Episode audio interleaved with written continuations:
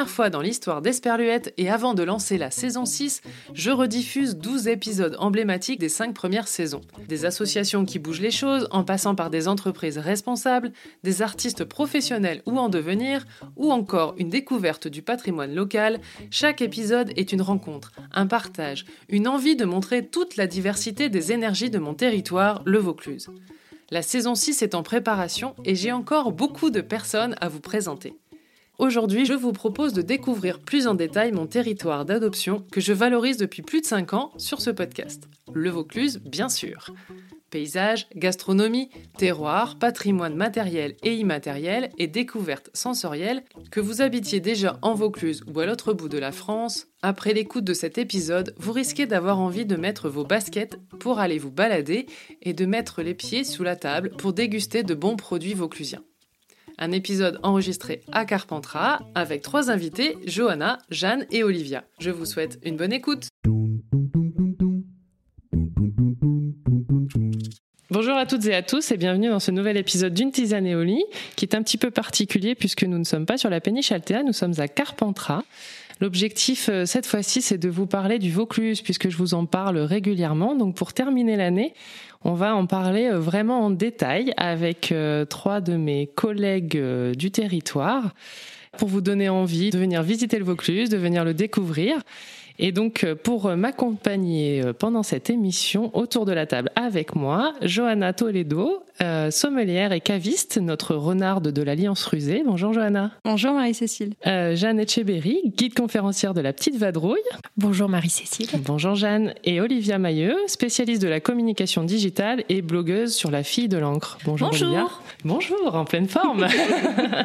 même s'il pleut aujourd'hui, on est euh, plutôt en pleine forme. Oui, ça arrive, il pleut dans le Vaucluse, hein. ça arrive quand même. Merci d'avoir accepté mon invitation qui est arrivée lors d'une de nos nombreuses discussions à propos du territoire qui nous rassemble et que nous aimons tant, donc le Vaucluse hein, évidemment.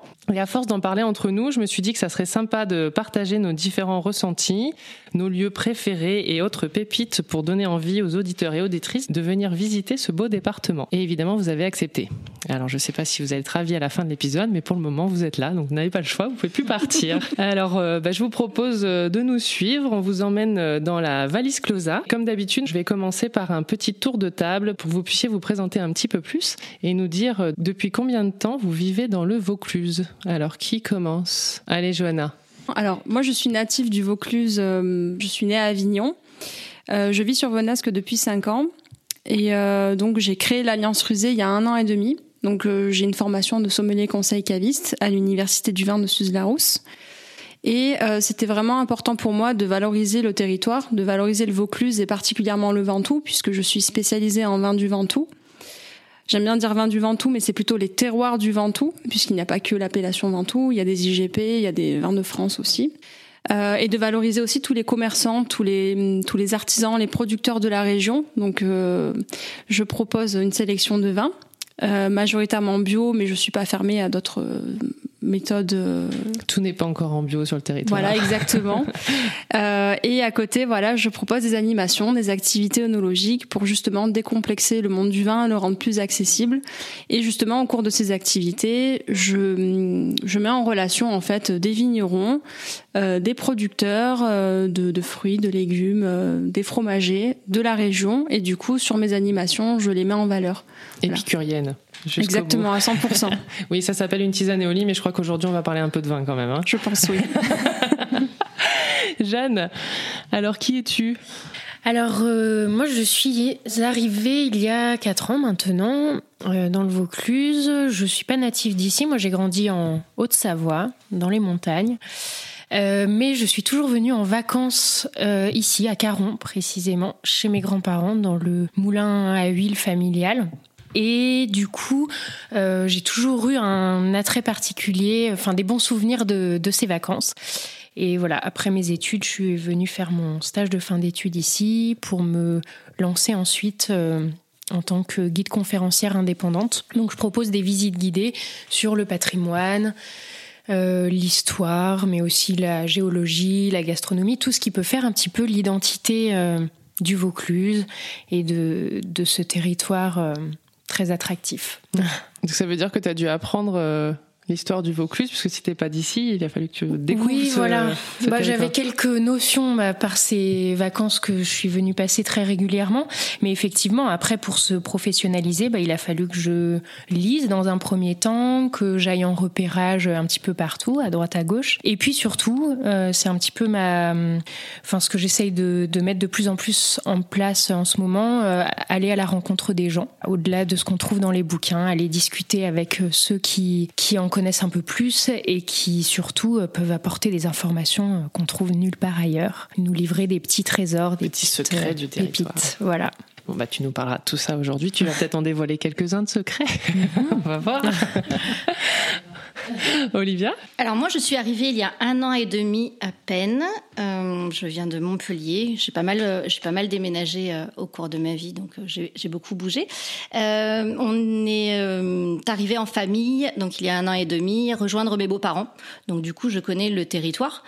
C'était pas une découverte du Vaucluse, mais à la fois je le connaissais parce qu'on sortait quand même pas mal, mais à la fois quand on venait chez mes beaux-parents, bah, souvent quand on venait juste arriver le samedi soir et repartir le dimanche soir, on, on, bougeait pas forcément ou on allait juste marcher un petit peu, un petit peu autour. Donc moi, j'avais l'impression quand même de découvrir beaucoup de choses quand j'arrive ici. Il y a toujours des coins que je ne connais pas. J'ai toujours pas mis les pieds à Vaison-la-Romaine, par exemple. Donc il y a toujours des incontournables que je n'ai pas fait dans le Vaucluse. Euh, voilà, moi je me régale, je me régale à découvrir le territoire et je le mets un peu en avant, pas mal d'ailleurs, sur sur mes réseaux sociaux et sur mon compte Instagram où j'ai lancé une, série euh, qui plaît beaucoup et qui est euh, basée sur les petits villages méconnus de, du Vaucluse, parce qu'on parle beaucoup du Luberon, tout le monde connaît le Luberon, on parle beaucoup des des, des, des spots qui sont incontournables, mais finalement on se rend compte que tous nos petits villages ils sont absolument magnifiques et on n'en parle jamais on les présente jamais. Et donc, euh, donc voilà, donc je les mets en valeur euh, sur, euh, sur Instagram et, et, ma foi, ça plaît, ça plaît pas mal. Ça marche bien. oui, et puis le, le, Vaucluse est quand même assez étendu, donc il y, a, y, a, des territoires, on le verra pendant l'émission, mais il y a des territoires et des, des paysages assez différents. Ouais, ouais, c'est mhm. très varié, donc c'est vrai que ça, ça c'est, enfin moi c'est ce que j'aime. Et puis ben moi, ça fait dix ans que j'habite dans le Vaucluse, donc c'est pareil, je suis pas d'ici, donc c'est aussi pour ça, je pense qu'on se retrouve, c'est que on a tout un point de vue un peu différent. Soit on est là depuis, depuis toujours, on est soit on, l'est pas, mais en tout cas, on a, on a ce regard euh, un peu, euh, un peu extérieur. Moi, je suis originaire du nord de la France, hein, donc euh, je viens d'un territoire complètement différent, d'un climat complètement différent.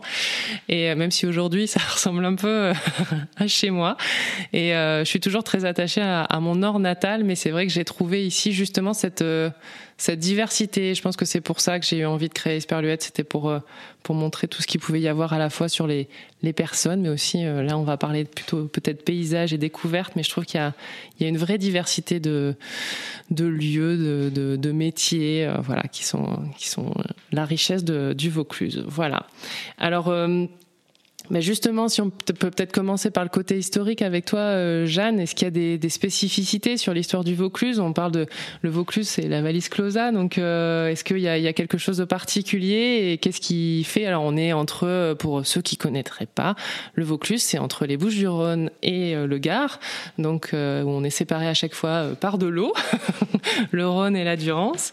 Donc voilà, donc il y a ça aussi, et puis après ça s'étend jusqu'à Pertuis, mm-hmm. qui a une voilà, en quelques mots sur l'histoire Oui, alors bah, en quelques mots, parce qu'on pourrait en parler des heures, mais je vais vous épargner ça pour le non, moment. Parce qu'après, on va bien voir pour en parler. voilà, exactement.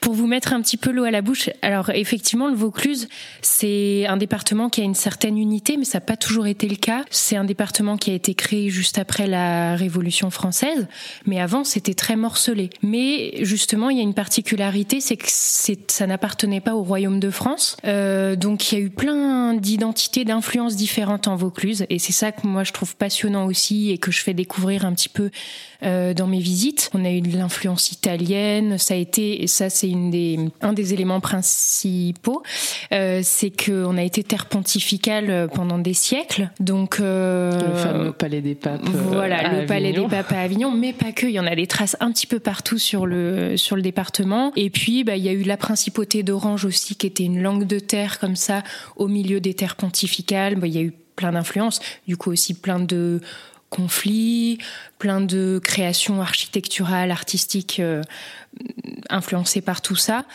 Euh, et c'est ce qui est passionnant, qu'on voit pas forcément au premier coup d'œil, mais qui s'offre à nous dès qu'on on y fait un peu attention. Il faut aller creuser un peu, je pense que c'est ça aussi ici. Il faut, il faut peut-être aller creuser, sortir des clichés, mais euh, exactement. il y a les cigales, il y a la lavande, tout ça, mais voilà. Euh, et le pont d'Avignon. ouais. mais je pense qu'en allant creuser un peu et pour moi c'est ça aussi le Vaucluse. On en parlait, hein, la mise en valeur des petits villages et tout ça. c'est le but aussi, c'est de faire découvrir des endroits qui sont bah, justement hors des alors c'est une expression qu'on entend beaucoup hors des sentiers battus, mais là c'est vraiment le cas, hors des endroits surexploités touristiquement, et euh, faire découvrir des petits trésors, des, des endroits voilà qu'on découvrirait pas seul forcément, et qui pourtant sont vraiment justement l'esprit euh, de la Provence, mm. l'esprit vauclusien. Oui, puis cette euh, étendue aussi, parce que ce que je disais, c'est que voilà, ça se, ça s'étend jusqu'à Pertuis, donc c'est quand même assez grand. Il y a des grosses différences. Est-ce que, pareil, au niveau de l'histoire, il y a des différences quand on va euh, plutôt vers Avignon ou si on s'étend un peu plus euh, Oui, complètement. Oui, oui, parce que chaque territoire, et c'est ce qui est d'ailleurs parfois pas évident. Enfin, moi, dans mon travail au quotidien, c'est qu'en fait, on n'en sait jamais assez en quelque sorte, parce que chaque territoire a vraiment son histoire propre à l'intérieur même du Vaucluse. Et donc, on peut pas euh, calquer à chaque fois euh, une histoire qu'on a apprise par cœur euh, pour tout le Vaucluse. Et il y a beaucoup de nuances et c'est ce qui fait sa richesse. dans ton métier. ah non, j'ai encore de quoi faire. Ça va t'occuper. Et Johanna, toi qui es amoureuse du terroir et du vin, là, on a parlé de l'histoire. Bon, ça, obligatoirement, ça a un lien, hein, mais quelles sont les particularités par rapport au vin? Toi, tu es autour du vin du Ventoux, mais euh, voilà, tu, tu, tu travailles sur tout le, le, territoire du Vaucluse. Est-ce qu'il y a des particularités aussi? On connaît, euh, si je parle d'un vin du Vaucluse, on va dire Châteauneuf-du-Pape. Forcément. Euh, forcément. Forcément. mais il n'y a pas que ça, en fait. Il n'y a, y a pas que ça. Et en général, bon, c'est en général quand les gens associent le Vaucluse au Pont d'Avignon, à Châteauneuf-du-Pape, voilà, c'est plutôt des repères qu'ils qui se fixent puisque tout le monde connaît. Mais c'est vrai que, comme disait Jeanne, il y a vraiment de, de jolis trésors à découvrir, notamment l'appellation Ventoux. Mais euh, je dis pas ça parce que je suis spécialisée euh, dans ces vins-là, mais il y a également d'autres appellations. Euh, il y a les Côtes du Rhône Village, il y, y en a d'autres. Mais c'est vrai que le Ventoux, à mon sens, c'est une étoile montante parce que c'est une appellation qui est très peu connue qui est souvent un peu sous-estimé puisque on a l'impression que que c'est des vins de soif, que c'est des vins voilà assez simples. Mais comme partout dans le Vaucluse, il y a de la diversité et il y a des microclimats. Il y a ce, cette notion de terroir qui entre vraiment en compte euh, dans les vins. Euh, par exemple, deux domaines à un seul et même endroit côte à côte, mais avec une, une exposition différente. Aussi le vigneron qui va apporter sa patte sur euh, sur le produit. Voilà, ça va donner des vins différents. Donc c'est vrai qu'il faut découvrir, il faut être curieux et euh, pas s'arrêter juste à des, à des idées reçues. Euh, la curiosité, ouais, c'est vraiment un des critères euh, qu'il faut exploiter et qu'il faut mettre en avant. Et, euh, et surtout, euh, ouais, sortir des sentiers battus, c'est vraiment euh, une notion qui, qui me parle aussi beaucoup. Le climat joue euh, énormément. Rôle. Là, on est au Ventoux, donc ça veut dire qui dit Ventoux dit Mistral. Dit Mistral, c'est très très bon pour la vigne puisque bon, je vais pas vous faire ah, un cours bon de... pour la vigne, donc le vin, c'est bon pour le vin. je vais pas vous faire un cours de viticulture puisque ça, ça va prendre quand même pas mal de temps, mais c'est vrai qu'avec l'influence du Ventoux, on a quand même pas mal de Mistral. Euh, ça apporte une certaine fraîcheur et du coup, quand euh, quand il pleut, quand il y a de l'humidité, euh, bah, ça sèche très très vite les vignes, donc ça évite certaines maladies comme par exemple le mildiou, l'oïdium, c'est des maladies qui attaquent le, le, feuillage de la vigne et donc forcément qui vont impacter le, le raisin, donc le produit à la base. Et c'est vrai que euh, selon où on est situé, il y a vraiment des microclimats. Donc des régions où avec euh, par exemple des coteaux, donc ça, mmh. ça a donné des vins beaucoup plus sur la fraîcheur, et puis des, des, des, sols plutôt en plaine, et du coup on va être sur quelque chose de plus solaire. Euh, le type de sol aussi va beaucoup jouer. Mais c'est vrai que hum, qu'il y a une diversité qui est extraordinaire et euh, qui mérite en fait c'est une région qui mérite d'être découverte mmh. autrement justement, hors des sentiers battus, comme on disait. C'est un peu le but aujourd'hui. C'est hein. un peu le but, c'est beaucoup le but aussi, mais euh, oui, il y a vraiment. Euh... Et puis ce côté, voilà, il fait chaud l'été. Il fait euh, très chaud. Il fait très chaud, on a des nuits fraîches, donc en fait, ça rééquilibre. On a des vins qui sont solaires, forcément, on va, on va pas se, se, le cacher. On est dans une région où c'est très solaire. Mais le travail, euh, quand il est bien fait, le travail du, du vin est très très bien fait. On a vraiment des vins équilibrés. Pas forcément tout le temps sur, sur ce côté généreux en alcool. Euh, et justement, pas forcément en rouge aussi, parce que c'est vrai quand on parle de Châteauneuf-du-Pape, on a l'impression que c'est que du rouge. Exactement. Euh, le rouge c'est majoritaire. Le, rouge c'est majoritaire. On a également du rosé et le blanc ça commence à remonter, mais ça reste quand même minoritaire. Et on a de très jolis vins blancs dans la région, pas que en Ventoux, même euh, partout. Euh, Moi, j'ai découvert des cépages en arrivant ici, hein, vraiment de blanc. Moi, j'aime beaucoup le blanc, donc. il y a, il y a, et en plus, on a le, la chance aussi d'avoir certains domaines qui sont pépiniéristes. Donc, parfois, dans les assemblages ou euh, dans l'élaboration des vins, on a des monocépages, donc c'est des vins d'un seul et même cépage. Euh, qui est la variété de raisin, je précise. Et du coup, on a vraiment des expressions euh, assez particulières et des choses, voilà, c'est des petites pépites, comme j'aime bien dire aussi. C'est son mot, la pépite. Exactement, exactement, ça parle aux gens, donc euh, moi ça me parle aussi. Donc, mm. Et souvent, en plus, euh, toi, tu as cette approche-là de, la, de faire l'accord avec, euh, avec la gastronomie, avec les mets. On parlera nourriture après, parce que je pense qu'il y a quelque chose aussi ici euh, autour de la gastronomie et, et, voilà, de cette partie-là du terroir qui est assez importante. On parlait des olives, on parlait, voilà, il y a des choses autres que, que le vin, mais toi, ta particularité, c'est ça, c'est d'arriver à lier mm. les deux et, et, des fois même faire des accords qui sont un peu ah oui, moi j'aime bien.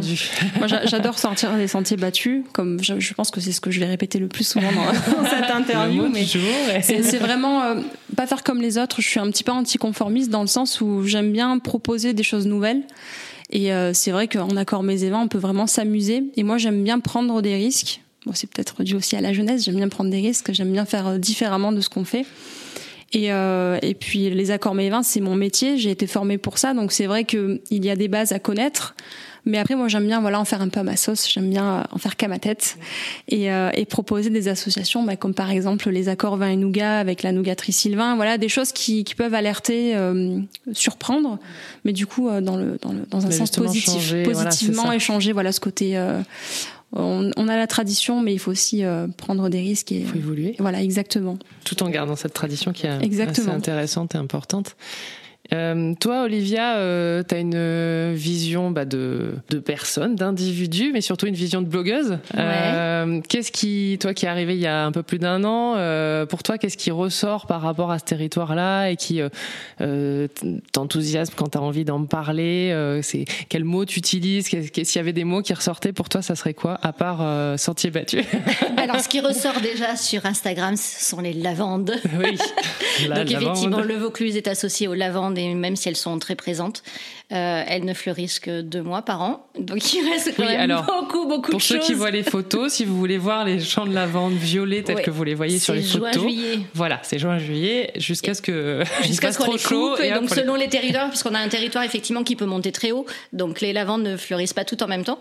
Euh, mais voilà, donc ce n'est que deux mois dans l'année et, euh, et c'est vrai qu'on les met beaucoup, beaucoup en avant. C'est très, très beau. beau. Mais il y a plein d'autres choses. Moi, je mettrais ce que tu disais tout à l'heure, la diversité des paysages. C'est vrai que voilà, entre entre Sceaux, entre le, le Ventoux, enfin, on a une chance, c'est qu'on a une montagne quand même qui est qui est assez, euh, ouais, qui est assez, qui est assez incroyable. C'est euh, voilà le géant de Provence euh, à une demi-heure d'Avignon, 20 minutes de Carpentras, peut-être un peu plus d'Avignon. Ouais. Euh, je pense moi, j'habitais au pied du Ventoux, donc je me rends pas compte des distances. Mais en tout cas, moi de chez moi. 1910 1912 normalement, mais ça y est, il, il, est, il est, affiché à 1910 ah, maintenant. Voilà, ça change souvent. Il y a, il y a des travaux euh, tout en haut euh, d'aménagement. Euh, mais voilà, moi je suis à 20 minutes en voiture du Ventoux et, et, et, on se retrouve, bah, on se retrouve presque en station de ski. Alors il y a deux stations de ski au Ventoux, ça, personne ne le sait. Il y a la station du Mont-Serein et une petite. Au sud. Au sud, je ne sais plus le nom qui sont pas ouvertes. Alors elles sont pas ouvertes tous les ans et quand elles ouvrent, elles ouvrent trois, quatre jours. Donc il faut vraiment se précipiter quand il y a de la neige Ce qui pour est le en cas, profiter. Dès qu'il y a de la neige, tout le monde. C'est ça.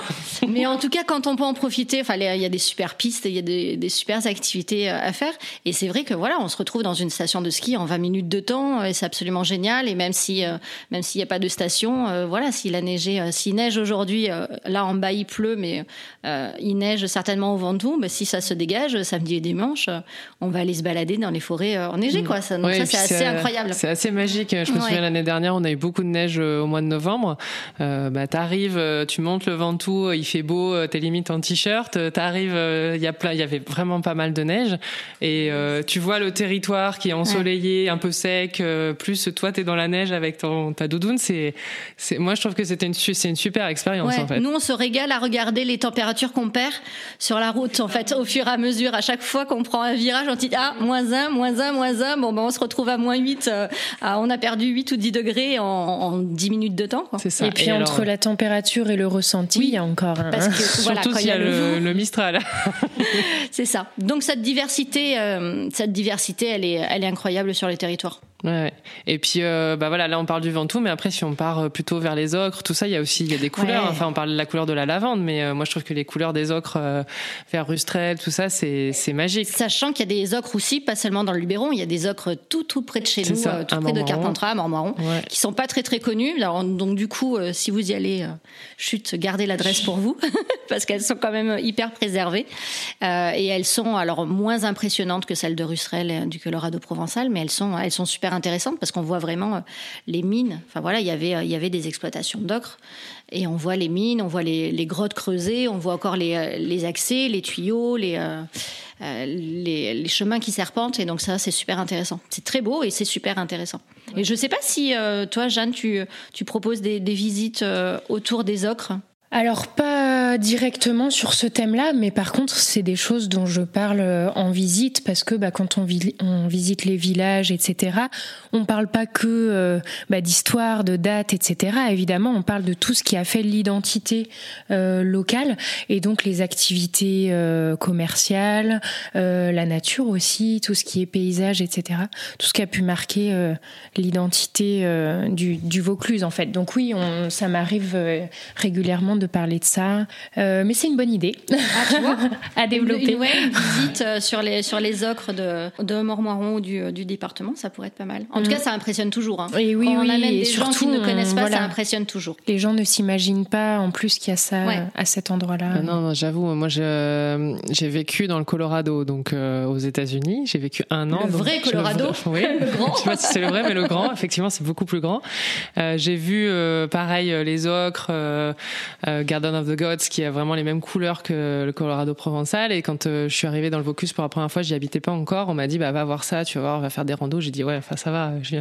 J'ai vu le Colorado, ça va être compliqué, peut-être que je vais être déçue. Et en fait non parce que euh, alors il n'y a pas l'immensité des États-Unis. Hein. De toute façon, en France, on n'aura jamais cette immensité-là. C'est assez impressionnant. Mais par contre, je trouve que il y a vraiment quelque chose. On sent aussi qu'il y a, voilà, il y a l'histoire des carrières, il y, a, il y, a, plein de choses qui se sont passées là.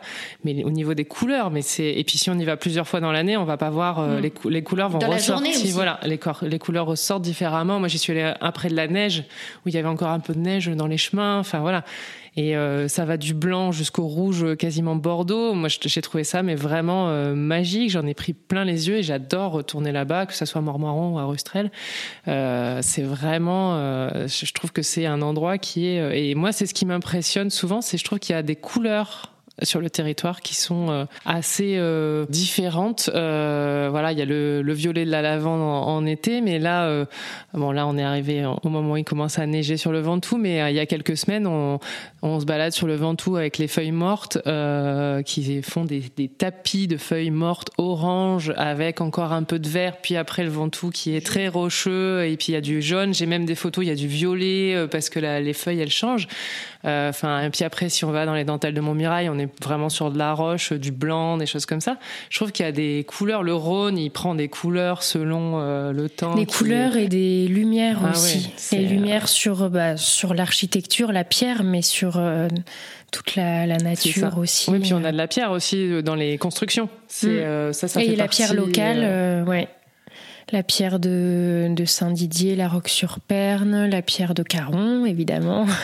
Et on a du coup une, des vraies ressources locales qui ont permis d'édifier aussi tous nos, tous nos bâtiments. Bon, on, s'écarte un petit peu de, ce dont on parlait, mais les lumières, moi, je trouve que c'est c'est quelque chose qu'on voilà, qui fait qu'on reste attaché à tous ces endroits-là parce qu'on les, on les redécouvre toujours sous un angle nouveau, quel que soit, enfin, ouais, selon la saison, l'heure de la journée. Et je trouve que les lumières, justement, euh, c'est vrai que souvent les touristes viennent euh, plutôt en été, hein, quand il fait très chaud, tout ça. Et je trouve que c'est pas là où il y a les plus belles lumières. Oui. C'est vraiment euh, au printemps, en automne. Moi, je trouve que l'automne. L'automne est magnifique oh là là, ici. L'automne ici, c'est. Et les couchers de soleil depuis le Mont Ventoux, c'est une merveille. C'est ça. Le ciel passe du jaune au rose. J'ai assisté à des roses, mais fuchsia. c'est vraiment impressionnant. Ça passe par le violet. C'est c'est très très beau. Vraiment les couchers de soleil depuis là-haut en toute saison, ils sont vraiment très très beaux. Ouais, et puis l'automne, il y a les vignes qui commencent à rougir aussi. Enfin voilà, moi je trouve que moi c'est vrai que ça sur les couleurs, sur la lumière, il y, a il y a vraiment quelque chose de très particulier. Euh, et puis il y a, l'eau aussi parce qu'en fait on a quand même un climat, qui est assez sec, mhm. euh, avec en plus le Mistral qui en rajoute quelquefois une bonne couche. Et c'est vrai qu'en été notamment, euh, on, a, on manque d'eau, mais il y a des endroits où bon, il y a le Rhône, il y a la Durance. Euh, effectivement, le Rhône quand même assez euh, prend une grosse place pour, en tout cas à Avignon et puis en remontant. Mais il y a aussi Fontaine de Vaucluse où là, on est dans des verts. On parlait de lumière et de couleur. Là, on est dans des verts pétants. La Sorgue, ça a été important effectivement. Enfin, c'est important pour le territoire. Moi, j'ai découvert qu'on faisait du papier, qu'on avait fait du papier à mm. Fontaine de Vaucluse. Enfin, ouais, les moulins de papier. Mm. Et oui, parce que ben, justement, euh, tout, enfin, de tout temps, les eaux du territoire ont été exploitées euh, d'abord au niveau artisanal et puis après à l'échelle un peu plus industrielle. Et donc, il y a plein d'activités qui se sont développées euh, grâce à ça, et en particulier sur la sorgue et sur les différents bras de la sorgue, en fait. Voilà. voilà. Question suivante. Tout simplement. Bah, puis une petite balade en canoë sur la Sorgue, c'est pas mal. Hein et oui, oui, c'est, c'est beau. Et puis on a le, le, canal de Carpentras aussi. Là, on, on, est tout près, mais il traverse tout le, enfin une bonne partie du Vaucluse et qui permet l'irrigation euh, de, du territoire, qui a permis le développement de plein de cultures maraîchères, etc. Euh, mais qui permet aussi de faire des jolies balades maintenant. Euh. Oui, on est quand même sur un territoire où l'agroalimentaire est est très important. Ah, c'est le moment où on parle nourriture. Youpi. Ah, ça, y est, la transition est faite. Je me réveille. ça y est, oui, c'est ça. Je suis contente. On parle de nourriture. non, mais il y a ça aussi. Il y a, effectivement, euh, bah, il y a les, on parle du canal, du canal de Carpentras. Il y a la fraise de Carpentras qui est quand même euh, assez connue. Euh, on parlait du nougat tout à l'heure. on est en train de remettre les mm. amandiers. Ça, c'est, je trouve ça super. Et les pistachiers. Oui, oh là là, on va avoir des pistaches dans le. Ouais. dans quelques années. Hein. Oui faut que ça pousse. Oui, mais, en tout cas, effectivement, mais ça arrive. Euh, c'est en cours. Ouais, il y a des amandiers euh, et des pistachiers qui sont replantés. Ouais, ouais. Et, euh, et puis voilà, au niveau, au niveau nourriture, je pense qu'on a on a de quoi faire. Quoi faire. On a les fruits, hein, énormément de fruits. Le melon, les cerises, quand même, les cerises. Oui, parce que ça, on, l'ignore souvent, mais effectivement, le Vaucluse est, est terroir de, de, cerises quand même. Hein, donc il y a ouais. Venasque, forcément, ma paroisse. C'est ça. ça c'est bon. Il y a la truffe. C'est ça. Moi, j'ai jamais mangé, je suis désolée, hein, mais j'ai jamais mangé autant de truffes depuis que je suis arrivée dans le Vaucluse. La vie est tu as raison. avec un petit peu de vin et un petit nougat pour décider Alors justement, qu'est-ce qui va avec la truffe? Ah ça dépend avec quoi les cuisiner. Alors, ah, et, puis des fois, et puis en plus, il y a la deux truffes. Il y a la truffe d'été. Exactement. Et la truffe d'hiver. La truffe d'été, elle n'a pas du tout le même goût, ni l'odeur de la truffe d'hiver. Les gens ont tendance à croire que la truffe d'été n'a pas de goût. C'est juste qu'en général, elle n'est pas mûre. Et, euh, et, je peux vous dire, pour l'avoir cuisiné cet été, qu'une vraie truffe d'été mûre, ça a du goût, ça parfume un plat, ça parfume. Euh, moi, j'adore le fromage, donc on laisse infuser quelques jours avec un morceau de fromage, c'est fantastique. Vraiment testé et approuvé. J'ai goûté dans du camembert, c'est. Dans du brie. Je sais, que c'est pas du brie truffé. Même dans, dans, un, dans un, moi j'ai goûté le dans moment un. Où vous avez les papilles qui. Ouais, c'est ça. Vous allez entendre nos, nos ventres gargouiller, mais euh, moi j'ai goûté ça cet été avec un camembert d'Iboufala mmh. que j'ai coupé en deux, que j'ai euh, bien bien garni de truffes d'été. J'ai laissé ça mariner euh, deux jours. C'était. Mais moi je savais pas qu'une truffe ça devait être mûr. Parce que alors, tu me dis un melon c'est mûr, une pêche c'est mûr, ok. Mais la truffe, comment si, si je dois acheter une truffe, ça t'arrives à voir si elle est mûre ou pas? Oui, oui. En fait, on, on, le voit parce que bon, en général, quand euh, tu vas faire ton marché, tu le vois les trufficulteurs qui, qui travaillent très bien et d'autres qui sont un peu plus euh, un peu plus anguilleux, on va dire. Mais euh, non, ça n'arrive pas. la truffe, voilà, le monde est beau tout rose, mais en fait, euh, il faut que la truffe soit canifée. Donc canifée, il faut qu'il y ait le petit coup de couteau sur un côté de la truffe pour euh, apercevoir en fait le veinage. Et il faut que le veinage soit quand même assez présent. Il faut pas que la truffe soit toute blanche. Donc la truffe d'été, elle est plutôt marronnée. Elle est pas toute noire. Elle est marronnée avec des, un veinage assez blanc. Et la truffe d'hiver, par contre, il faut que ce soit bien noir et avec un veinage qui ressorte assez bien. On le voit, on le voit très rapidement. Et puis la, la première, la première chose à faire aussi, c'est de demander à sentir. La truffe. Moi, j'adore ça. Euh, c'est bizarre, comme je comprends. je, je, sais pas, je, je, ne sais pas. Mais euh, il, faut, il faut sentir euh, le produit et euh, on le voit directement si c'est mûr ou pas. Et il faut pas se laisser avoir aussi. Le problème, c'est que là, personnes. pendant le confinement, enfin pendant le Covid, les marchés à la truffe commencent à se lancer là dans le, Oui. dans le territoire. Euh, mais alors, on ne peut plus les toucher, on ne peut pas les sentir. Tu, tu ne peux pas t'approcher, tu ne peux pas approcher peux ton pas nez de la truffe. t'approcher. J'ai lu ça ce matin et donc du coup, on est obligé de faire confiance euh, aux producteurs. Et euh, voilà, donc on a intérêt à. Il faut, Ouais, il faut avoir le bon Ouais, il faut- et puis il faut avoir le bouche à oreille là pour Oui, le coup. euh, oui, là pour le coup, euh, si tu en cherches, euh, j'ai quelqu'un de, de Pour- confiance, il faut connaître. Du coup, Pour les raisons de sécurité, effectivement, il y a plus de, il y a plus à- avant. Voilà, quand on est sur le marché, on prend la truffe, Ah on oui. la touche, on la sent, on la regarde, on la soupèse. oui, il faut pas qu'elle soit molle aussi. Voilà. Et Il faut qu'elle soit aujourd'hui, dure. euh, là, c'est plus possible. Et donc, du coup, euh, le, le rapport à la truffe va être un peu différent Ah euh, oui. les prochaines Ah semaines. bah si on sent pas la truffe, c'est quand même Bah si, mais une fois que tu l'as acheté. Oui, mais bon, ça fait partie du plaisir. Ouais, euh, c'est ça, ça fait euh, partie du plaisir du marché euh, aux truffes. Mais euh, pour revenir sur les accords mais Ah, la, la truffe, ça dépend avec quoi elle oui, est ça dépend comment on la cuisine. ouais. Euh, il faut savoir aussi que la truffe, il faut pas la faire cuire parce que ça inhibe en fait tous les arômes. Donc euh, il faut la mettre à la fin ou alors il faut faire des préparations avec la truffe. Donc tout ce qui va être beurre, huile d'olive. Tu Euh, la laisses euh, infuser. Voilà, c'est ça, euh, c'est ça. Et puis euh, là où elle se révèle le plus, c'est sur le fromage, hein, parce que très très clairement, on parle souvent de, de la brouillade, on parle souvent de, de ce genre de choses. Moi, quand je fais des brouillades, je sens pas forcément tout le temps le goût de la truffe, et je trouve que dans des fromages ou dans des préparations, mais c'est c'est juste dix fois meilleur pour ma part. C'est après c'est une question de goût. Mais euh, autant sur un, un toast grillé, Avec euh, un peu de beurre. un bon pain de campagne bien grillé avec un peu de beurre. Moi, j'aime bien le beurre de micelle, donc euh, bah, qu'on a préparé en avance. pas Tu mal peux pas dire ça. à quelqu'un du Nord que tu, Voilà, bois- tu c'est manges ça. autre Bah, chose je que suis du pas beurre de du Nord, mais micelle. hein, c'est ça. c'est base. Et euh, ton beurre de micelle, tu le prépares deux, trois jours avant. Tu, tu fais un petit peu macérer ta truffe dedans. Tu coupes, tu coupes des lamelles. Et à la fin, tu tartines sur ton, ton pain bien, bien chaud, bien, euh, bien croustillant. Tu tartines dessus et t'en rajoutes encore. Il y en a jamais assez. Et tu rajoutes quelques lamelles par-dessus, histoire de bien avoir le goût. On a l'eau à la bouche, Voilà, là. c'est ça. Moi aussi, j'ai faim. Euh, ça avec un vin blanc.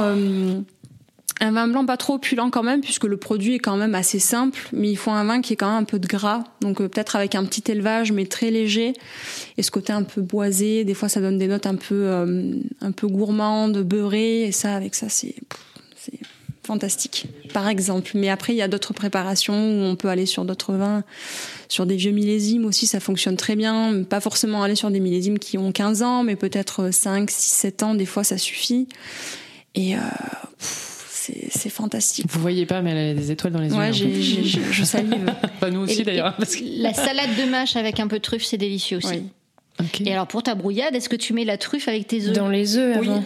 Ah, Oui, oui. Voilà, dans une boîte, la truffe, les œufs, et tu laisses. Ah, euh, les œufs pas, pas brouillés. Ouais, donc, ouais, euh, les, ouais. œufs, les œufs crus, tu mets dans une boîte tes œufs et ta truffe, tu mets au frigo quelques, quelques heures, voire même la veille, et ensuite, effectivement, tes œufs, ils ont pris, euh, ils ont pris Ah, l'odeur de la truffe. Tu n'es pas obligé de, la... de cuire le, la truffe. Mais la truffe, tu la coupes en Après. lamelles, et puis c'est vraiment C'est à la quand, fin, oui, quand, voilà, quand, quand l'omelette est faite, tu mets tes lamelles, tu la retournes, et hop, tu sers comme ça.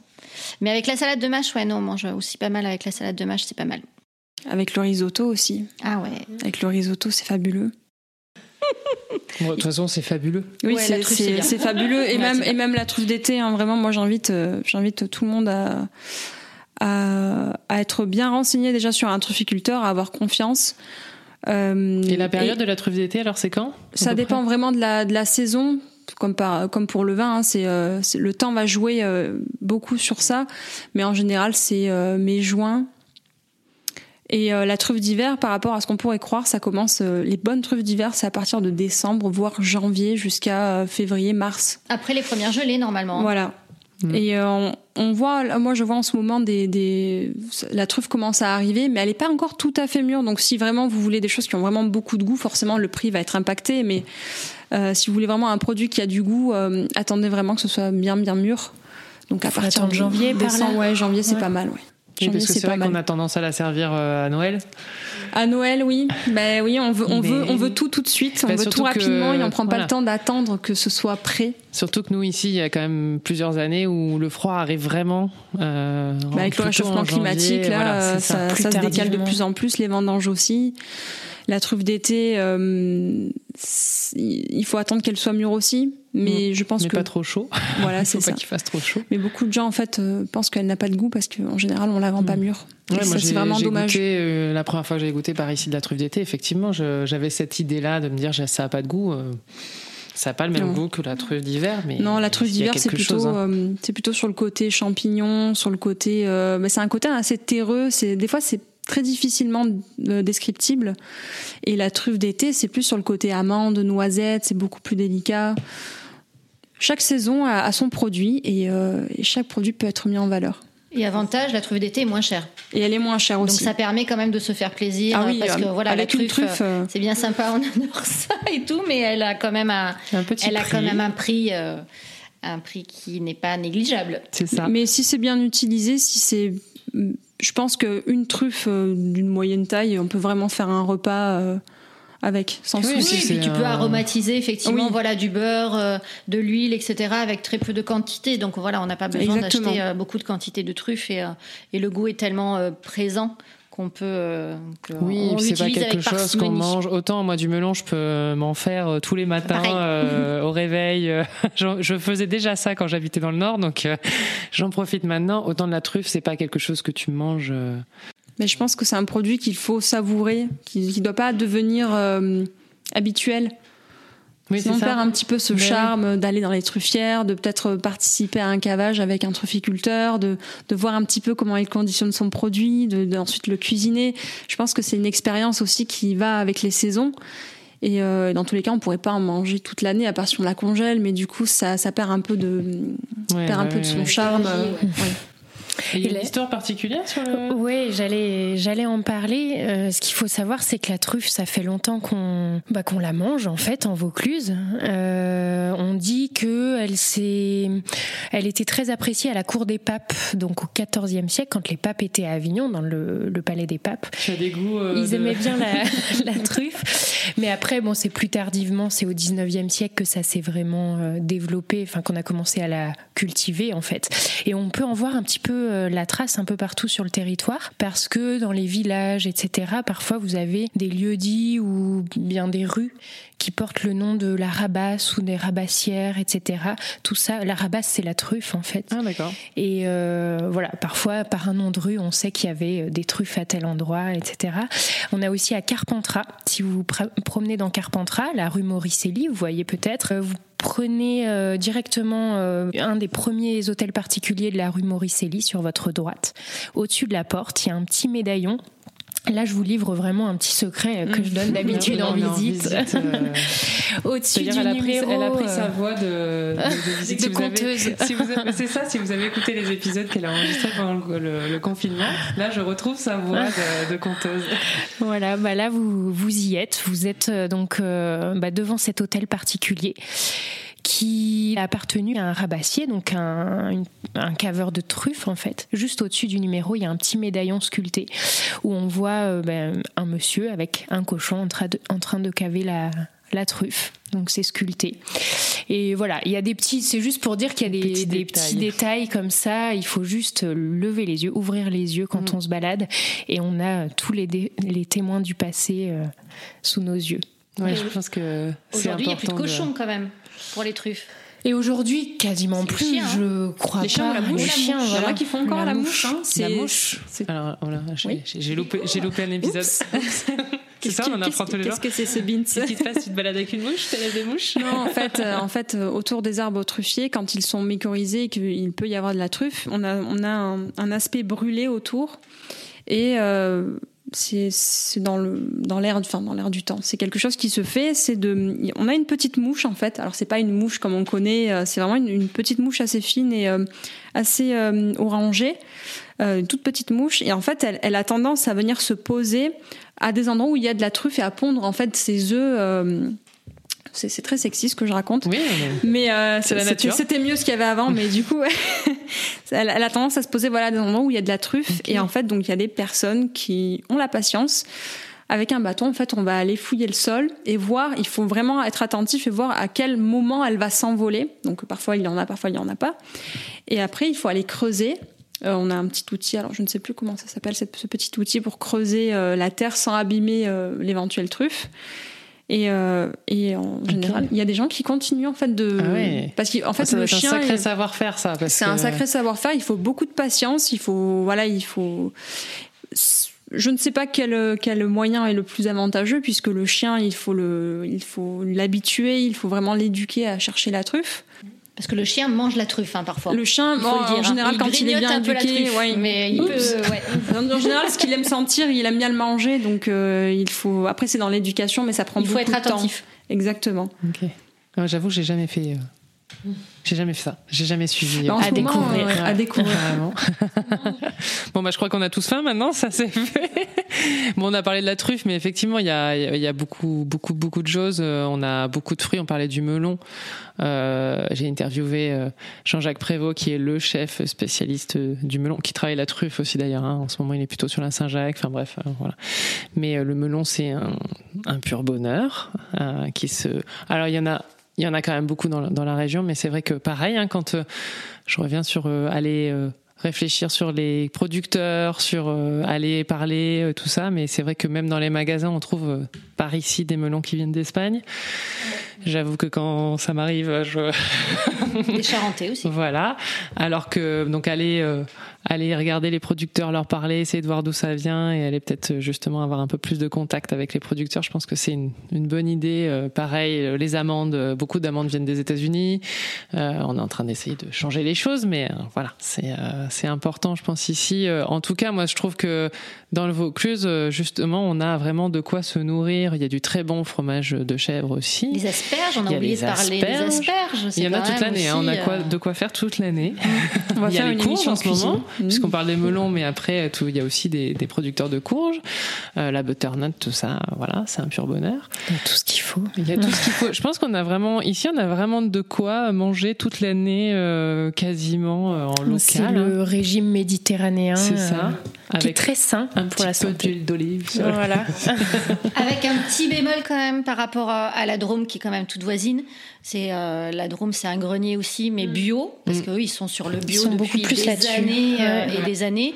Nous, on est quand même un petit peu en retard sur l'agriculture biologique. Ça arrive, mais euh, voilà, tout Oui. doucement. C'est ça. Oui, oui. Ça- on- ça mériterait d'être quand même plus développé euh, avec euh, effectivement toutes les entreprises qu'on a. euh, sur l'agroalimentaire et tous nos bons produits, effectivement, le bio arrive, mais Oui, il y a encore euh, ouais, des par choses rapport à, à, la faire. Drôme, mais... on est quand même un peu en retard. Ouais, mais au, au pire, on peut aller chercher en Drôme, c'est pas si. Ouais, les olives de Nyons, elles sont quand Ouais, même. oui. nos olives sont très bonnes, mais les olives de Nyons, La Drôme, faut juste passer le, le Ventoux en fait. hein. Donc c'est pas très très loin. On, reste quand même sur du local. euh, voilà. Et justement, bah, puisqu'on a tout ça, on, mange bien, on boit du bon vin, on a une histoire assez forte. On a quand même beaucoup de touristes qui viennent euh, visiter le, le Vaucluse. Alors cette année, ça a été particulier, mais euh, euh, justement, c'est peut-être le moment d'aller réfléchir à une autre manière de développer le tourisme, euh, puisque bah, les étrangers, on, ne sait pas quand est-ce qu'ils vont pouvoir revenir. Euh, les locaux connaissent pas forcément leur territoire. Moi, j'ai des amis qui habitent euh, pas très loin d'Avignon et qui ne sont jamais montés en haut du Ventoux. Et peut-être euh, inversement, d'ailleurs, il y a peut-être des gens qui habitent ici qui ne sont pas allés voir Avignon. Qu'est-ce que pour vous, cette période peut faire changer par rapport au tourisme Et ben voilà, Johanna, Jeanne, vous, une de votre vos clientèles, c'est les touristes, mais peut-être que vous avez aussi des locaux qui peut-être envie aujourd'hui de découvrir. Euh, toi, Olivia, qui travaille sur la communication territoriale et tout ça, qu'est-ce que pour vous cette période pourrait peut-être changer, faire évoluer sur la manière de euh, parler du Vaucluse en tant que destination touristique? Alors, bon, c'est vrai que moi, dès le début, j'ai eu à cœur quand même d'avoir un peu une clientèle locale, de pas être que sur du touristique, des étrangers, etc. Euh, voilà, mais c'est vrai que parfois on est un petit peu mauvais touriste chez soi, ça on le sait. Toujours. En fait, on, voilà, on, quand on part en vacances, on découvre là où on va. Mais chez soi, on prend pas forcément le temps. Et donc, il y a beaucoup de gens euh, qui aussi, bah, par euh, le contexte actuel, se sont dit bon bah cet été, on va pas partir aussi loin que d'habitude. On va redécouvrir un petit peu. Moi, l'été dernier, j'ai eu pas mal de locaux en fait en, visite et qui se sont un peu plus intéressés euh, bah, à leur territoire. Donc, pour moi, c'est un petit peu l'avenir aussi. Dès le début, j'ai essayé de développer un petit peu ça. À titre personnel aussi, j'aime beaucoup voyager, partir un petit peu à l'autre bout du monde. Et bah voilà, de plus en plus, je me dis que compliqué en ce moment. voilà que bah c'est compliqué en ce moment, mais que même il va falloir adapter euh, ces modes de vie et que ça va voilà, ça sera de moins en moins possible, mais que justement, il faut qu'on redécouvre un petit peu cette richesse. Euh, voilà local qui est à portée de main et qu'en fait on bah on connaît pas. Et voilà moi ça a été aussi un petit peu mes choix. Finalement je vais pas trop sur Avignon pour euh, guider etc Johanna elle disait tout à l'heure euh, bah quand on pense au vin dans le Vaucluse on voit tout de suite Châteauneuf du Pape. Bah si on calque la même chose au tourisme à la culture quand on vient dans le Vaucluse on pense tout de suite au Palais des Papes et au pont d'Avignon. Alors c'est vrai que c'est une histoire passionnante il y a plein de choses à dire mais il y a déjà beaucoup de choses qui sont organisées euh, et euh, voilà, je pense qu'il y a un vrai créneau sur en fait tout le reste. Ça revient à ce que je disais au début, mais tout ce qui est moins connu, moins exploité. Et c'est là-dessus qu'il faut qu'on se réinvente là euh, dans les prochaines années euh, à proposer quelque chose de plus proche en fait de nos territoires, des habitants, etc. Euh, et sortir vraiment de ce, système du tourisme de masse qui a plus de plus trop d'avenir, plus de perspectives. Voilà, donc désengorger les, les endroits que tout le monde connaît et qui sont les références, qui sont très intéressants à voir voilà, une fois, mais euh, essayer de proposer vraiment autre chose. Mmh. Ah bah, la vue, une fois qu'on a le pont d'Avignon, c'est effectivement, faut le voir voilà, une fois, y aller. Alors, voir. il n'est pas entier le pont, hein, pour ceux qui savent pas. il, est cassé. il est cassé. mais pareil, on a une vue sur le, sur le Ventoux, notamment euh, oui, avec le Rhône qui est magnifique. Mais voilà, il y, y, a tellement d'autres choses à faire. Euh, sur, euh, sur le territoire, je pense qu'effectivement, il y a de quoi se réinventer. Et euh, toi, Johanna, qu'est-ce alors, que alors moi, pour le coup, je rejoins Jeanne sur euh, le fait qu'à la base, mon activité, ma cible principale, c'est pas forcément des touristes. J'ai beaucoup de locaux et euh, mon objectif, c'était vraiment en fait de dynamiser euh, ma région sur des périodes en fait où, où il y a très peu d'activités. Donc, par exemple, à l'automne, à l'hiver. Bon, la, situation actuelle fait que c'est très délicat, mais c'est vrai que ma clientèle est essentiellement euh, locale. Et euh, j'ai à cœur justement de faire redécouvrir autrement, donc du coup le Ventoux, puisque c'est ma spécialité, aux personnes qui sont de la région. J'ai quelques personnes, voilà, j'ai quelques Belges qui adorent le bon vin, j'ai quelques Parisiens, voilà, mais ça reste quand même euh, assez minime. Et euh, et justement, je pense, alors après ça c'est mon avis, mais je pense que des, des, visites sur le Palais des Papes, euh, faire déguster du vin sur le Châteauneuf du Pape, voilà, c'est des valeurs sûres. Je trouve qu'on prend pas trop de risques. Ça se vend tout seul en fait. C'est euh, voilà, les touristes ils connaissent ça, ils y vont, ils réfléchissent pas tellement. Et proposer autre chose, justement, je rejoins, bah, dans tous les cas, je rejoins, je rejoins je ce qu'a dit Jeanne. On, on est très d'accord. euh, non, non, mais c'est aussi pour ça que qu'on est autour de cette table, c'est qu'il y a vraiment une dynamique et une éthique qui qui nous qui nous ressemble. Euh, proposer autre chose que le monde ne connaît peut-être pas, c'est prendre le risque aussi de ne pas intéresser. Et en vin, c'est pareil. En vin, on va aller proposer des références euh, connues que tout le monde a parce que ça rassure les gens. Mais proposer autre chose, bah, c'est prendre le risque aussi de peut-être moins travailler, de peut-être moins vendre. Mais là, c'est pareil, peut-être qu'il y ait un, intérêt beaucoup moins euh, prononcé pour des choses qui, sont moins connues, tout simplement parce que les gens ne, ne connaissent pas et qui parfois on ne veut pas prendre de risques. Et donc on va sur ce qu'on connaît et ce qui est connu et ce qui est. Mais du coup, Après, ça, ça, permet ça- d'avoir une, voilà, quelque chose qui est peut-être moins sur le tourisme de masse. que tu Voilà, disais, du Jeanne. coup, quelque chose où il y a vraiment une identité et, euh, et proposer une expérience euh, différente. Alors, on touchera peut-être pas tout. Moi, personnellement, je toucherai pas tout le monde. Euh, je vais pas, par exemple, toucher la personne qui, qui vient juste pour euh, déguster du Châteauneuf du Pape ou visiter le Palais des Papes. Euh, moi, je vais plutôt toucher la personne qui va être curieuse, ouverte d'esprit et qui a envie de voir autre chose et qui a envie de voilà de s'ouvrir au monde et euh, et toujours dans ce côté C'est vrai que le, risque du coup c'est de toucher moins de voilà, monde, mais euh, la satisfaction c'est pas grave. La satisfaction est géniale puisque on, en fait on, on, attire les personnes qu'on veut attirer. Mm. Donc des personnes qui sont curieuses comme ça, qui veulent découvrir et qui sont ouvertes d'esprit, qui veulent justement changer un petit peu de ce qui se fait. Tu parlais du tourisme de Mars, de, de Mars. tu, parlais, tu parlais. On va bientôt pouvoir aller sur Mars. tu, tu parlais du tourisme de masse, c'est exactement ça. C'est voilà sortir un petit peu de ça et proposer quelque chose de plus euh, plus sincère et plus proche euh, de la réalité, de nous, ce qu'on voit euh, tout au long de l'année. Ouais, je pense qu'on est plus euh, moins sur de la consommation, mais peut-être plus sur du ressenti, sur euh, de l'émotion. Là, on a parlé de sensation. Sur Exactement. C'est, euh, les territoires ont tout intérêt. Bon, déjà, la micro-aventure, ça s'est développé, enfin, ça se développe fort depuis quelques années. Et, et de toute façon, voilà, le tourisme aujourd'hui, il est plus comme avant, et je pense qu'il ne sera plus comme avant, parce qu'au-delà, enfin, quand le quand tout le monde sera vacciné, je pense qu'effectivement les avions vont, repartir à tout va, mais, mais il y a une certaine prise de conscience par rapport aux enjeux écologiques. euh, qui a été qui a débuté avant le coronavirus et puis qui se développe euh, fortement maintenant. Et donc du coup, les territoires ont vraiment intérêt à, réinventer leur tourisme et, à travailler avec les locaux et à travailler autour de micro-aventures. Enfin ici, euh, il y a plein de choses à faire. Quoi. Enfin voilà, on pourrait très bien faire du bivouac, du bivouac au Ventoux. Marie-Cécile, tu m'as dit qu'on pouvait faire du canoë-kayak sur le Rhône à Avignon. voilà, il y a, y a plein. Il y a des. Je, je crois qu'on des logements insolites, à mon avis, je ne sais pas s'il y en a beaucoup, beaucoup dans le Vaucluse. Je pense que ça manque un petit peu par rapport à certains autres territoires. Euh, mais voilà, on pourrait très bien bah, dormir dans des bulles euh, euh, au Ventoux, dans les forêts ou du côté de Sceaux et, vivre plein d'aventures passionnantes.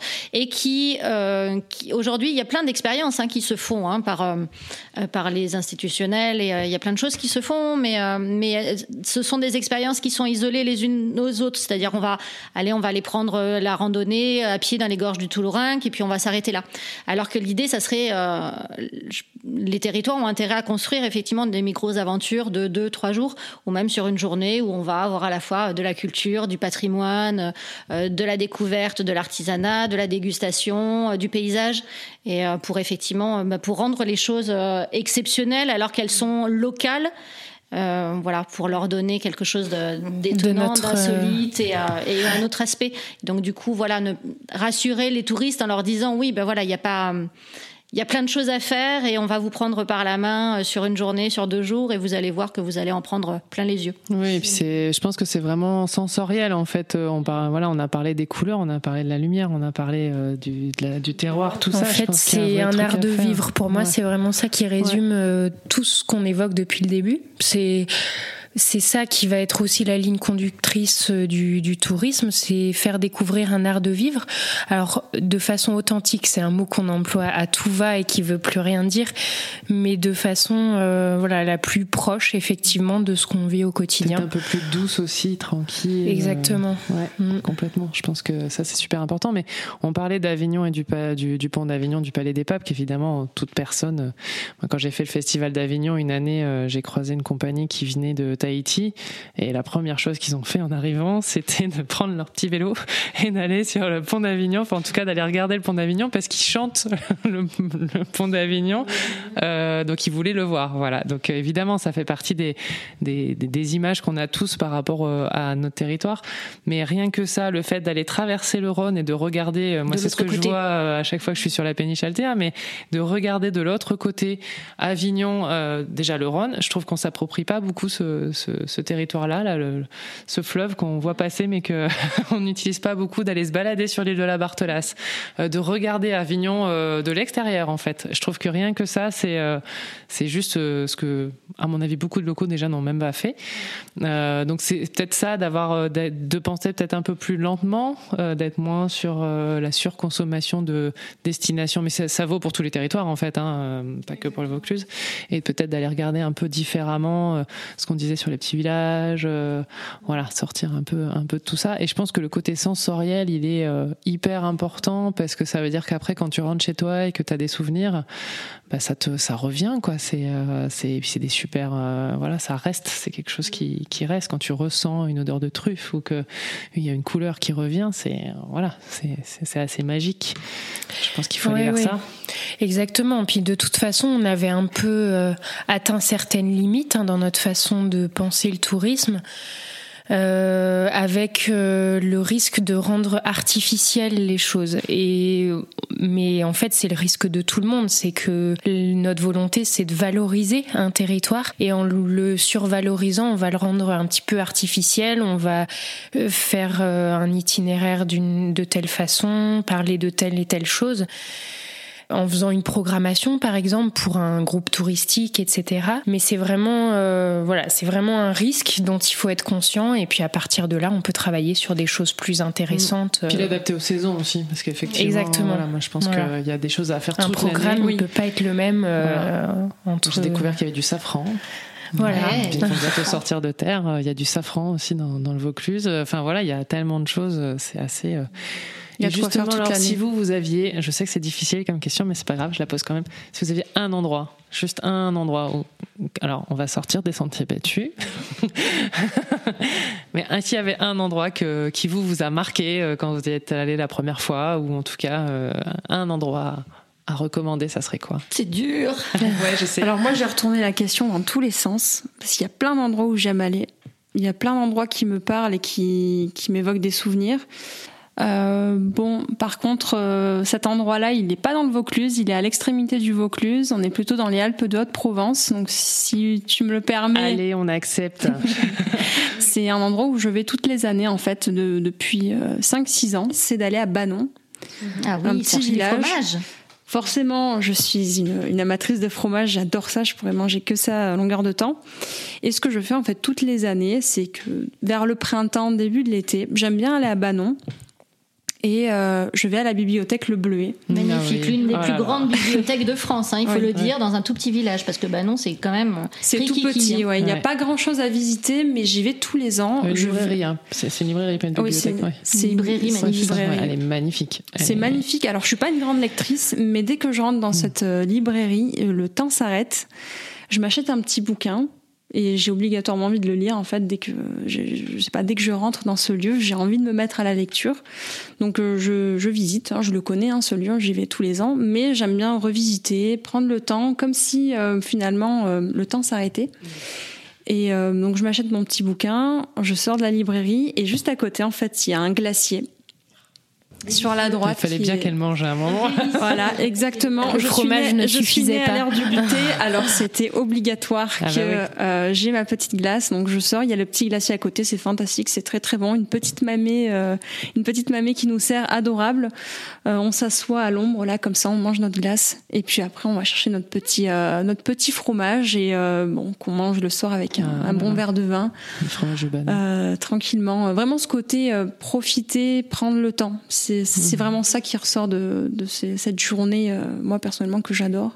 Bah, moi, je suis allée à la fête de Banon, euh, j'ai trouvé qu'il y avait une ambiance euh, Pourtant, c'est un, voilà, c'est un moment qui est, très hein, touristique, mais c'est petit. Et je trouvais qu'il y avait une ambiance justement euh, assez bon enfant, euh, très simple. Euh, voilà, juste dans le, dans le plaisir d'être ensemble. Et effectivement, après, on passe toujours à cette librairie magnifique.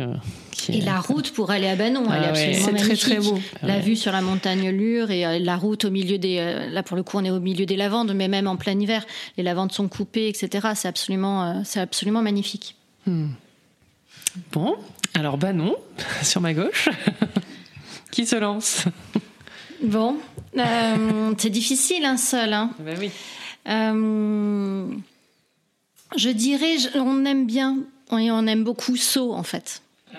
C'est vraiment. Euh, donc là, on est sur le territoire de la lavande.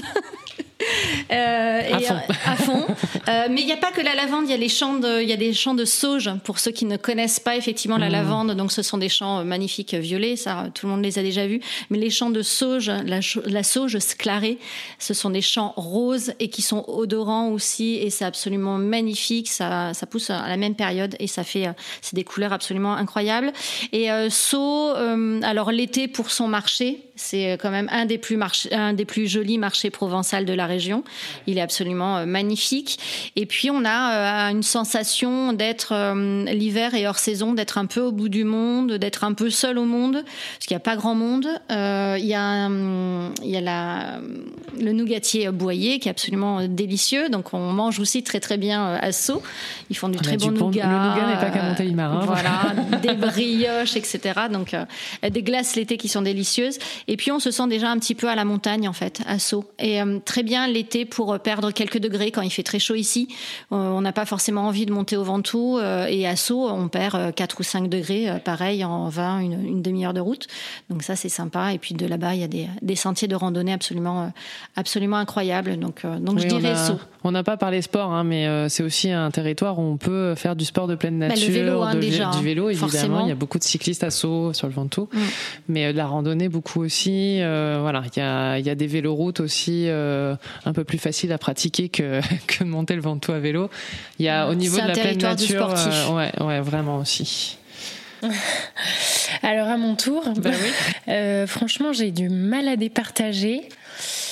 Mais euh, je dirais quand même le, les environs de Caron. En fait, euh, bah, Caron, c'est un très joli petit village. Euh, et juste après Caron, en direction de, du Barou, de Malocène, il y a les collines du Paty. Et là, il y a un lac, il y a un barrage, il y a une petite chapelle sur les hauteurs. Il y a la Préfantastie aussi, euh, pas très loin, dont on a parlé euh, déjà dans un podcast. plus écouter l'épisode, je mettrai dans l'article dans qui accompagne cet épisode.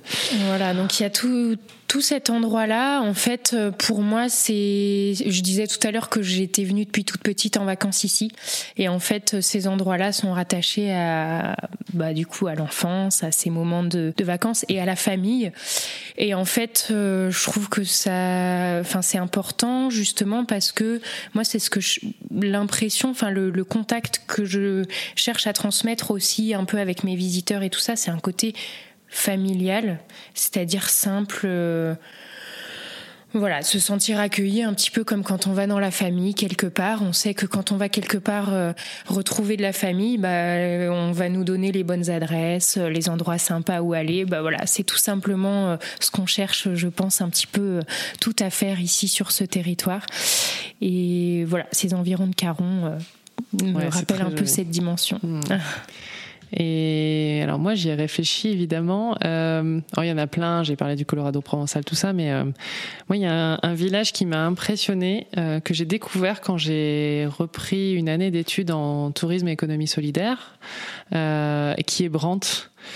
Et pareil, c'est vous sortez des baronnies provençales et pouf, vous arrivez là. C'est un village qui est perché, qui a été entièrement, enfin il, c'est pas encore fini, mais ils sont en train de le rénover. Il y a une association euh, dans le village qui travaille euh, pour à la fois euh, valoriser la culture de ce de ce village-là et rénover les les jolies petites maisons et bâtiments en pierre. voilà, il est un peu accroché. On a l'impression qu'il est. La dernière fois que j'y suis allée, on a pris un petit chocolat chaud. Il y avait les hirondelles qui étaient au-dessus de nous et qui, qui se baladaient, qui étaient à fond pour voilà pour pour construire leur nid. Euh, enfin voilà, je trouve que ce, cet endroit, quand on arrive à cet endroit-là, qui est un peu, euh, enfin je pense qu'en hiver ça doit être euh, assez dur à vivre là parce que parce que voilà c'est encastré dans les montagnes, un peu isolé. Mais mais au printemps, en automne, moi je trouve qu'à chaque fois c'est magique. Il y a une association aussi qui qui va vous faire faire des balades pour découvrir les plantes comestibles. Voilà, je trouve qu'il y a une il y a une ambiance en tout cas dans ce village-là qui est vraiment particulier. Particulière. Euh, et, voilà, j'y vais pas souvent c'est pas à côté, mais en tout cas, euh, à chaque fois que j'y vais, j'ai, euh, je sais pas, il se passe quelque chose. Je sens qu'il y a quelque chose, pas que ni euh, historique ou, euh, ou architectural ou paysage, mais je trouve qu'il y a quelque chose, une ambiance. Il y a un ressenti. Il y a quelque chose de mm. particulier. C'est vraiment un endroit que j'aime beaucoup et qui effectivement est un peu isolé. Donc voilà, ça se mérite un peu. Il y, a, certains coins quand même dans le Vaucluse hein, qui se méritent un peu. Hein. Les gorges de la Nesque, les petits villages là-bas perdus, etc. voilà, il faut, il faut y aller. C'est ça, il faut y aller, mais il faut prendre le temps. Il faut prendre le temps, ouais. Oui, c'est ça. Je pense que c'est vraiment ça, c'est c'est de prendre le temps et, et de se dire que bah oui, ok, on y va, on passe une journée là. Et... Mais en fait, y a, une fois qu'on aura passé la journée là, on aura découvert plein plein de choses en fait. C'est ça, c'est ça qui est chouette. Bon ben, je pense que c'est pas mal tout ça. Hein? J'espère qu'on a donné envie, en tout cas. On a donné des recettes, on a donné des bons plans, des bonnes idées. On a donné euh. faim, en tout cas, ça c'est sûr. Je pense qu'on a donné faim, ouais. Et soif.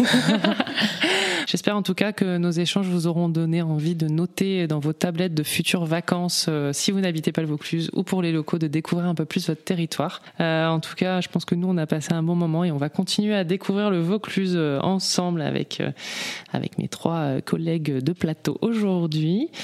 Euh, et ben merci beaucoup euh, en tout cas d'être venu partager tout ça avec nous. Et puis eh ben, on se retrouve bientôt pour un nouvel épisode. Si vous avez d'autres endroits dans le Vaucluse que vous voulez partager, évidemment n'hésitez pas à commenter cet épisode sur les réseaux sociaux, à le partager bien sûr. Euh, et puis ben, on se retrouve bientôt. Et là on va prendre une tisane euh, et au lit. merci Marie-Cécile. Merci, merci Marie-Cécile.